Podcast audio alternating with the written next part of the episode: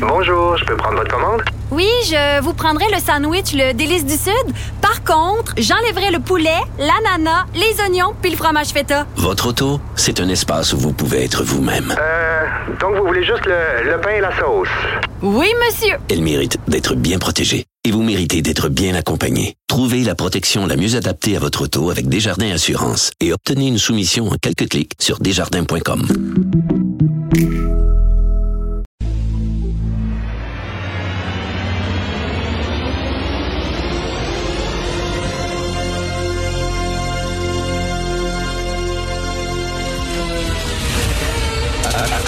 Attention, cette émission est laissée à la discrétion de l'auditeur. Les propos et les opinions tenues lors des deux prochaines heures peuvent choquer. Peuvent choquer. Oreilles sensibles s'abstenir. Richard Martineau. Martino. Un animateur pas comme les autres. Richard Martineau. Cube Radio. Eh, bonjour, bon mercredi, merci d'écouter Cube Radio. De qui on va rire au cours des quatre prochaines années? Je veux il s'en va. On va rire de qui maintenant, là? De Joe Biden. Pas super drôle, Joe Biden. Non, mais lorsqu'on regarde ça, là, Donald Trump, quel gâchis quand même, quel gâchis. Parce que, OK, on va faire de l'Uchronie. Savez-vous c'est quoi de l'Uchronie? C'est refaire l'histoire. Par exemple, Inglorious Bastards, le film de Quentin Tarantino, euh, montre que les Américains ont tué Hitler à mitraillette complètement fou, on le sait bien. Il s'est tué dans un bunker, mais il a refait l'histoire. Il a fait la même chose avec Once Upon a Time in Hollywood. Il a refait l'histoire de Sharon Tate, puis finalement, Sharon Tate se fait pas tuer par Charles Manson. Bon. Alors, on va refaire l'histoire des États-Unis. Mettons que Trump n'avait pas été le guignol qu'il était et qu'il est. Mettons qu'il n'avait pas été vulgaire et grossier mais qui avait tenu à ses idées, mais qui aurait été un politicien normal. Quelqu'un, mettons, comme Ronald Reagan. Il y a peut-être des gens qui l'aiment pas, Ronald Reagan. On peut l'aimer, pas l'aimer, mais c'était pas un coucou. C'était un gars qui avait des idées, il tenait à ses idées, puis il y en avait des bonnes. Il a mis à terre, par exemple, euh, l'Empire soviétique. Et euh, je pense qu'il y avait beaucoup de Russes qui étaient très contents de se débarrasser de cet empire-là. En fait, Reagan a eu une idée bien brillante, c'est qu'on va faire une surenchère dans les armes. Puis euh, si nous autres, on a un AK-47, les, les Russes vont acheter une AK-47. Puis nous autres, on va acheter une bombe A, puis ils vont acheter une bombe A. Puis on va acheter une bombe H, puis ils vont acheter une bombe A. Bon, il les a mis à terre. Il les a mis carrément à terre, il les a ruinés. Bon, mettons si Trump avait été un être humain normal Regardez son programme, le protectionnisme. OK, là, ça fait des années que la mondialisation, nous autres, on décide, notre nation, notre pays, on va avoir les deux mains sur le volant, on rapatrie certains pouvoirs. Ben, oui, ça se défend tout à fait. Contre la rectitude politique. Rectitude politique, les woke, là, puis la censure sur les campus et tout ça, là. Il militait contre ça, euh, Trump. Ben ouais. Euh, comme se tenir debout face à la Chine. Ben pourquoi pas? Rappeler à la Chine qu'à un moment donné, il faut qu'elle respecte les règles du jeu, puis qu'elle peut pas faire de l'espionnage industriel à grande échelle, puis se foutre totalement du, copyright et tout ça. Défendre le petit ouvrier, le petit ouvrier de Milwaukee, de Pittsburgh, qui a perdu sa job euh, parce que son entreprise a levé les feux, est allé en Chine, est allé en Inde. Euh, se tenir debout puis euh, parler au nom des, des, petits ouvriers qui ont été abandonnés totalement par une élite de gauche, bobo, euh, les gagnants de la mondialisation. Mettez ça dans un programme, là. Puis faites-le défendre par un gars qui avait de l'allure, qui respectait les institutions de son pays, qui était pas grossier, qui était pas vulgaire, qui qui parlait pas des femmes comme un gros macho fini.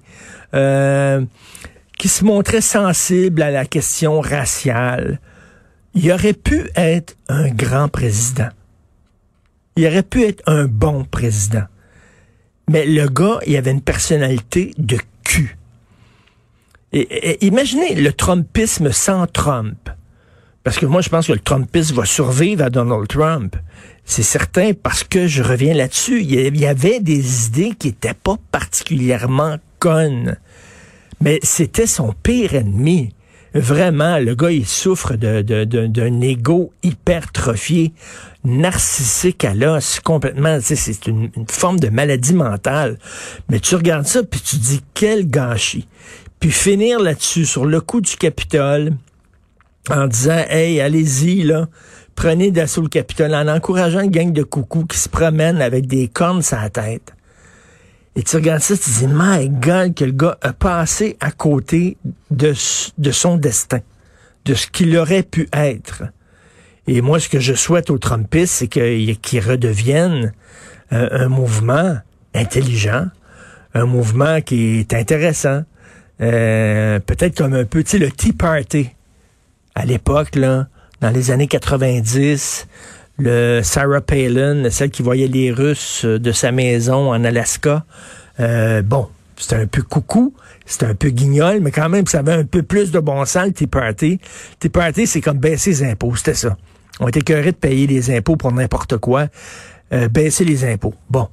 Mais c'était un mouvement qui était pas mal moins coucou que le Trumpisme. Mais tu regardes ça, tabarnouche. Quel gâchis total. Je parlais hier à Gérard Deltel en disant que, tu on demande aux conservateurs de montrer patte blanche. Est-ce qu'on peut dire ça encore en 2021, montrer patte blanche ou je vais avoir une plainte au, euh, à la Commission des droits de la personne? Mais bref, alors, de dire, nous autres, il n'y a pas de coucou dans, euh, régulièrement, le Parti conservateur doit prendre la parole. C'est la même chose avec Scheer. Non, nous sommes pas contre l'avortement. Non, nous sommes pas contre le mariage gay. Non, nous sommes pas pour l'extrême droite, etc.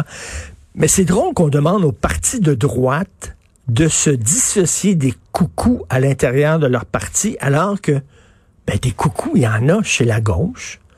Est-ce qu'on demande à Québec solidaire de se dissocier euh, des gens qui euh, pètent les vitrines, foutent le feu aux autos à chaque fois qu'il y a une manifestation contre la brutalité policière? Est-ce qu'on leur demande de se dissocier des adeptes de la religion woke qui veulent tout censurer, euh, censurer des auteurs, censurer des livres, des pièces de théâtre? Est-ce qu'on leur demande de se dissocier des extrémistes religieux? en leur sein, parce qu'il y en a, des extrémistes religieux au sein du Parti libéral du Canada. Euh, il y en a peut-être au sein de Québec solidaire, parce que Québec solidaire, il y a des gens qui luttent contre la loi 21 là-dedans. Et ça fait l'affaire de certains extrémistes religieux. Est-ce qu'on leur demande à ces partis-là de gauche de montrer patte blanche et de dire non, il n'y a pas de coucou en notre sein, non. Mais c'est toujours au Parti conservateur.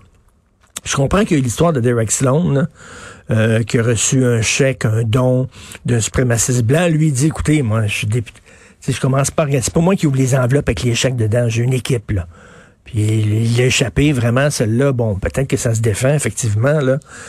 Mais tu sais, je trouve ça drôle que c'est toujours, toujours dans la droite. On dit, ah, vous avez des coucous chez vous. Ben non, il n'y a pas de coucou chez Trudeau. Ben non, il n'y a pas de coucou en Québec solidaire. Ben non. Voyons donc. Vous écoutez Martineau.